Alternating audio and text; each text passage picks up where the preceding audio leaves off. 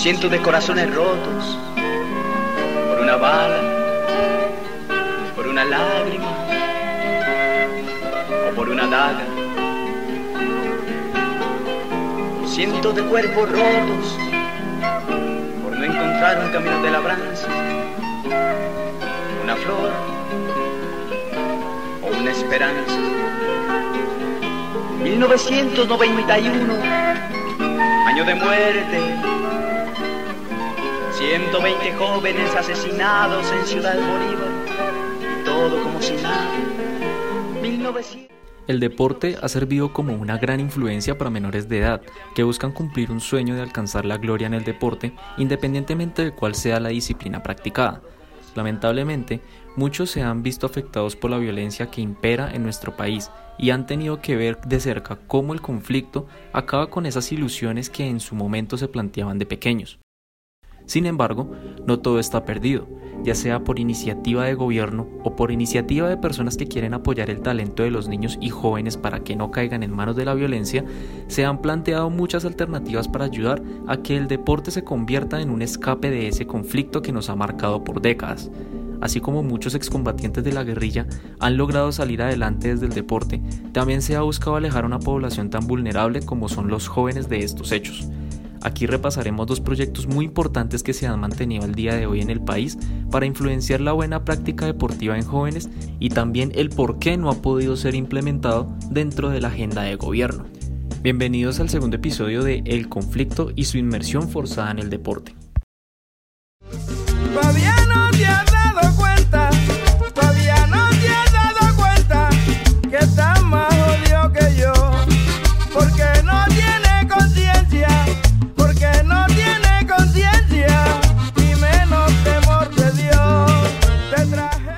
A partir del año 2002, el deporte fue reconocido por las Naciones Unidas como un derecho humano que sirve como herramienta esencial y práctica para lograr la paz y el desarrollo en el mundo, demostrando que sí puede ser una vía para la reinserción y rehabilitación de los victimarios y de las víctimas a la sociedad civil colombiana. En otras palabras, se pretende demostrar que el deporte es un instrumento que puede contribuir de manera positiva al postconflicto colombiano. El deporte es capaz de mover fibras y emociones en la gente, desde la jugada más mínima hasta la anotación de su equipo o deportista preferido, logra levantar a un público en busca de gloria y emoción. Asimismo, cada deportista busca su gloria personal y es una motivación para ser mejor cada día y seguir adelante. Esto es usado por algunas personas para generar conciencia en jóvenes, para alejarlos de la violencia, la drogadicción y los malos caminos que los pueden llevar a estar en la marginación. Uno de estos proyectos, y tal vez el más ambicioso de todos, es La Paz Fútbol Club. La idea que nació hace algunos años, con los diálogos de paz entre el gobierno nacional y las FARC, poco a poco ha tomado forma hasta el punto de estar a la espera de una respuesta que les permita participar en el fútbol profesional colombiano. Y aunque muchos no lo saben y otros lo han olvidado, La Paz Fútbol Club es el equipo de víctimas del conflicto y que tiene el proyecto de meterse en la historia del balompié nacional. A continuación, un breve recorrido por la historia del club tomado directamente de su fanpage de Facebook.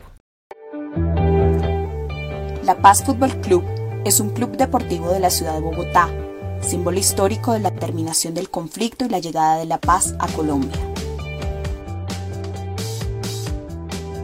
Nosotros estamos ilusionados, motivados, muy complacidos porque es el reconocimiento al, trabajo, al esfuerzo, a la disciplina, a los anhelos, a la perseverancia, a la persistencia eh, y sin duda trabajando de la mano de, la fe, que creemos en que los cambios se pueden, creemos que Colombia puede transitar por el camino del perdón y de la reconciliación. Lo conforman jóvenes en situación de vulnerabilidad y víctimas del conflicto, para quienes este deporte es una oportunidad para construir una vida dentro de la legalidad. Siento que he crecido mucho como persona, mi intelecto humano como tal, he crecido mucho y pues espero seguirlo haciendo, mejorar y ser una persona agradable para Colombia y para el mundo. La Paz Fútbol Club implementa su plan de desarrollo deportivo, un ambicioso modelo deportivo el cual ha sido replicado, tomado como modelo por otros clubes. Las metas de La Paz Fútbol Club sorprenden. Un promisorio futuro deportivo se augura a este jovencísimo plantel, el cual avanza con aliados mexicanos, españoles y argentinos, quienes apoyan en distintas áreas a esta institución. La historia de La Paz Fútbol Club está marcada por hechos llamativos. Este club, próximo a cumplir tres años de existencia, es sinónimo de resiliencia. Su modelo administrativo y deportivo ha roto todos los paradigmas del tradicional mundo del fútbol, haciéndose posible lo que por muchos años era imposible en el mundo futbolero. Uno de los proyectos más reconocidos del país involucra a las hinchadas más importantes del fútbol colombiano, con el fin de evitar enfrentamientos entre hinchas y reducir los índices de violencia entre estos, para que el fútbol se viva en paz y que las familias puedan volver con tranquilidad a los estadios. Este proyecto es conocido como Goles en Paz. Pero antes de conocer la iniciativa y en qué consiste el proyecto, el sociólogo Juan Manuel Zapata nos dará su concepto respecto a las barras bravas del país.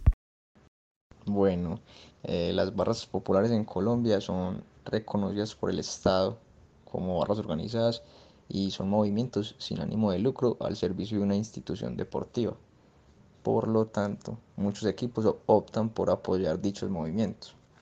Eh, el Mundial Sub-20 de fútbol que se llevó a cabo en el año 2010 cambió mucho el manejo de la fuerza pública en cuanto al control del espectáculo en el estadio y sus alrededores se quitan las mallas de prácticamente todos los estadios del país y se comienzan a pensar en otras formas de intervención para la violencia que agobiaba el deporte en Colombia. Actualmente, la tecnología ha permitido individualizar los actos vandálicos dentro de los escenarios deportivos y aunque existen muchas irregularidades en los procesos para controlar la entrada de las barras populares, podríamos decir que hay una tensa calma entre las mismas. Esto se debe también al cierre de fronteras como medida, en mi opinión, arbitraria para impedir el ingreso de determinados grupos a determinadas ciudades. Esto lo único que demuestra es que para cada acción hay una reacción, en muchas ocasiones involuntaria, pero que se genera por medio de controles o medidas momentáneas que a largo plazo no serán una solución para la problemática que, que se pretende abordar. Ahora bien, entrando en contexto, el programa buscaba brindar una mayor seguridad llevando a cabo el Comité de Seguridad conocido como PMU, puesto de mando unificado, en el Estadio El Campín. En él se reunirían diferentes entidades del distrito como Policía, Bomberos, Cruz Roja y la FOPAE para hacer una planeación previa a cada encuentro futbolístico con el fin de prevenir algún hecho lamentable. El trabajo de este proyecto empezó siendo coordinado por el sacerdote Alirio Maya, hoy en día nombrado Monseñor, y Milton Bello. Desde la Secretaría de Gobierno de Bogotá se viene estructurando Goles en Paz 2.0, la primera política pública que tiene como meta trabajar en conjunto con los presidentes de los clubes y con los líderes de las barras de fútbol para mejorar la convivencia de los jóvenes barristas en sus localidades, con oportunidades de educación, formación y empleo, donde se definirán compromisos de convivencia con los jóvenes en los territorios. Asimismo, se busca la inclusión de las mujeres en el proyecto con el fin de que tengan un rol protagónico. En el siguiente fragmento tomado de la Secretaría de Gobierno se da a conocer la iniciativa de este proyecto. El fútbol y el barrismo ha sido un escenario, hay que reconocerlo, tradicionalmente dominado por los hombres y además algo machista, no sé si ustedes coincidirían. Entonces, por esa misma razón, queremos que todo el programa de Goles en Paz 2.0 sea tenga un eje transversal de género y que las protagonistas también de la construcción de tejido social, de tejido productivo, de oportunidades y de convivencia sean las mujeres de las barras y no únicamente los chicos, que también nos apoyarán, pero que ellas tengan un rol protagónico en esta nueva etapa. Este fin de semana tenemos clásico capitalino, con un estadio vacío, como lo vemos acá. Pero el estadio se va a volver a llenar. Y lo que queremos es que cuando vuelva un clásico capitalino como el que vamos a tener este fin de semana, se llene con las barras, 50 y 50, como no ocurre en la capital desde hace casi una década. De acuerdo a estas dos alternativas expuestas anteriormente, es difícil entender por qué el deporte no se encuentra entre las principales iniciativas de la agenda de gobierno, teniendo en cuenta los dictámenes de la ONU al respecto y también el buen funcionamiento que ha tenido estas en el país. Si bien estas alternativas están avaladas por el gobierno, no se tiene un apoyo constante del mismo, y más teniendo en cuenta los tropiezos que ha sufrido el proceso de paz con el gobierno actual. El deporte ha sido posesionado en los últimos años como aquella herramienta cuyo rol es verdaderamente importante en todas las sociedades. Contribuye al desarrollo de los niños, enseña valores como la cooperación y el respeto, mejora la salud, reduce enfermedades, elimina barreras culturales y étnicas y fomenta la paz y el desarrollo.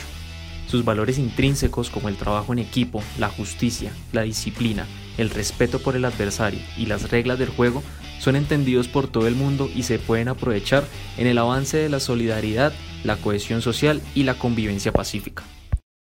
Teniendo en cuenta lo anterior, se han evidenciado tres problemáticas que no permiten que el proyecto avance dentro de la agenda de gobierno y son los siguientes. 1. Fuentes financieras, en el sentido de que no existen suficientes recursos para financiar programas deportivos. Infraestructura deportiva, referente a la falta de escenarios para la práctica y enseñanza del deporte. Inclusión y cobertura. Los programas que existen no llegan a toda la población. Adicionalmente, no se tiene en cuenta a toda la población. A pesar del desarrollo de programas como FIDES, hay falencias en programas para discapacitados. La diferencia no hay nada que hacer. Nairo ganador de la etapa. Nairo hace historia, que.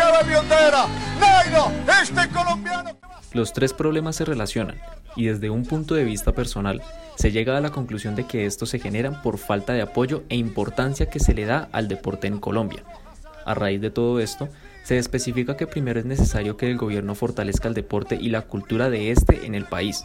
Actualmente, los problemas evidenciados demuestran los múltiples obstáculos del sistema deportivo colombiano, no por falta de talento y personal, sino por falta de recursos, lo que finalmente contribuye al surgimiento de los otros problemas. Gracias hermano, gracias Nairo, gracias hijo de la tierra, gracias campesino. En conclusión, el deporte a nivel nacional está teniendo un auge importante y esto lo hemos reflejado en los éxitos que se han conseguido en la última década. Sin embargo, a pesar de las iniciativas que se manejan fuera del gobierno por parte de la gente que busca una mejor vida para sus jóvenes y niños, la falta de apoyo es muy notoria y hay que destacar la falta de capacidad del Estado por la realización de estos proyectos debido a que trata de darle prioridad a los problemas más importantes, dejando de nuevo a un lado las actividades deportivas y de recreación. ¿Qué le deparan a los proyectos deportivos en busca de paz y reconciliación en el futuro? Es una pregunta que el tiempo se encargará de responder cuando se vea un verdadero apoyo. Es todo por hoy. Gracias por tu atención en este segundo episodio del conflicto y su inmersión forzada en el deporte. Hasta una próxima ocasión.